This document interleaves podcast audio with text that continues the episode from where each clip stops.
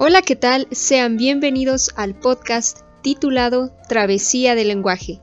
Yo soy Estefanía Barrientos y el día de hoy me acompañan en micrófonos Maritza y Juan, a quienes saludo con mucho gusto. Chicos, ¿cómo están? Hola Steph, pues muy contentos de estar aquí comentando sobre el cambio de nuestra lengua a través del tiempo, de las épocas y las generaciones. Hola chicas, estoy muy bien, gracias. Un gusto de estar aquí presente en este podcast que hemos preparado. Con mucho gusto, espero que lo disfruten.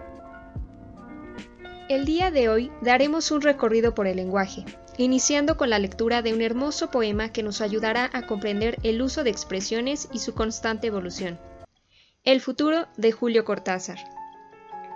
Y sé muy bien que no estarás. No estarás en la calle, en el murmullo que brota de la noche de los postes de alumbrado, ni en el gesto de elegir el menú, ni en la sonrisa que alivia los completos de los subtes, ni en los libros prestados, ni en el hasta mañana. No estarás en mis sueños, en el destino original de mis palabras, ni en una cifra telefónica estarás o en el color de un par de guantes o una blusa. Me enojaré, amor mío, sin que sea por ti, y compraré bombones, pero no para ti.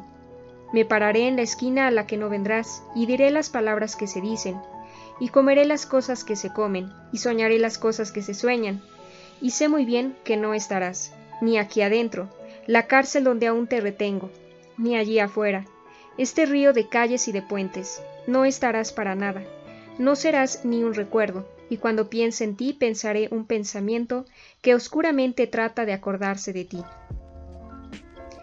Hablaremos sobre la escritura y comunicación digital. Bueno, como saben, nuestra lengua no es estática, sino que está en constante transformación y son muchos los factores que inciden en este cambio. Ahora platiquemos específicamente sobre la escritura y la comunicación digital. El poema leído es de la autoría de un escritor argentino maravilloso que seguramente muchos de ustedes conocen. Él es Julio Cortázar, una de las grandes figuras del llamado boom de la literatura hispanoamericana. Y también comentaremos datos sobre este autor novelista, cuentista y poeta. Recordamos a Julio Cortázar por obras muy conocidas como Rayuela, Bestiario, Los Premios, Historias de Cronopios y Famas, entre otros. La comunicación digital se dirige a provocar determinadas acciones en los lectores. Hay muchos casos en los que no se pretende únicamente informar o aumentar el conocimiento. Por ello, la mayoría de los mensajes se estructuran de una forma diferente a lo que no a, a otros canales. Como pudimos escuchar, es un poema romántico y el poema está compuesto bajo ciertos criterios. ¿Qué opinas, Juan?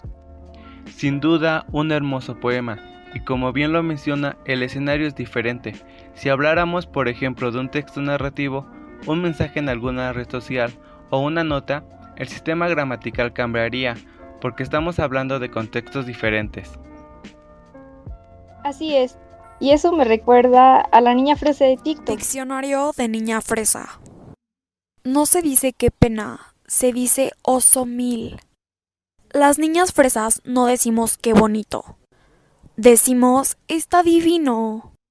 No se dice da igual, se dice X. No se dice me equivoqué, se dice la regué.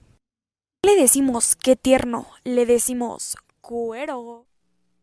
¿Qué les parece decir está deli en lugar de decir está rico? O sea, ubícate. Otro ejemplo sería, no se dice está cool, se dice uff, heavy. ¿O qué les parece cómo habla Paulina de la Mora?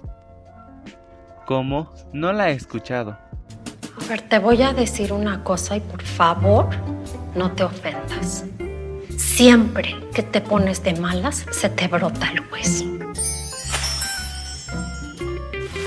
Me hacen sentir como si estuviera loca y no estoy loca. No estoy loca. ¿Verdad? No, no estás loca, cariño. Exacto. No estás loca. ¡Que estás loca! ¡Loca! Loca, pero no mentirosa. Dejé una vela prendida yo en el kiosco. No, de verdad, ustedes dos, si llevan la tontería al Bueno, yo creo que también es válido, porque estamos hablando del uso de expresiones de acuerdo a un entorno social, aunque sí debo decir que hay que defender nuestro español. Hoy en día, en la escritura, por ejemplo, se omiten muchos signos y lo representamos con emojis, imágenes y GIFs, etc. Y no se diga del uso de frases en otros idiomas. Y también comprender cómo estamos pronunciando las palabras. Claro, de acuerdo a la intención o la actitud del hablante. Así es. El uso de extranjerismos, anglicismos y demás expresiones y actitudes que estos dos personajes exponen nos parecen graciosos. Pero tiene sentido también lo que dicen. Ellas son un ejemplo de la evolución de nuestra lengua. Y hay muchos ejemplos que hay que tomar en cuenta, que intervienen factores históricos, geográficos y sobre todo sociales. ¿Se imaginan cómo hablaremos en un futuro? Es algo inevitable pero por ejemplo, hay ciertas reglas dentro de un texto que no podemos cambiar, así como lo escuchamos en el poema que se leyó al principio. Claro, pero imagínate, todos los símbolos y abreviaciones que utilizamos al mandar un mensaje, y en el poema de Julio Cortázar creo que presenta claramente el tema, a través de los recursos que expone.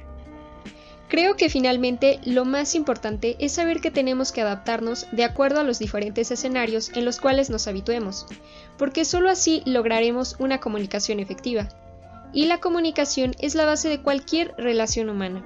Así que pues no nos preocupemos por el futuro, únicamente aprendamos a adaptarnos a los cambios que nuestra lengua sufrirá por todos los factores que intervienen en su transformación. Nos vemos hasta la próxima para seguir aprendiendo sobre la travesía del lenguaje.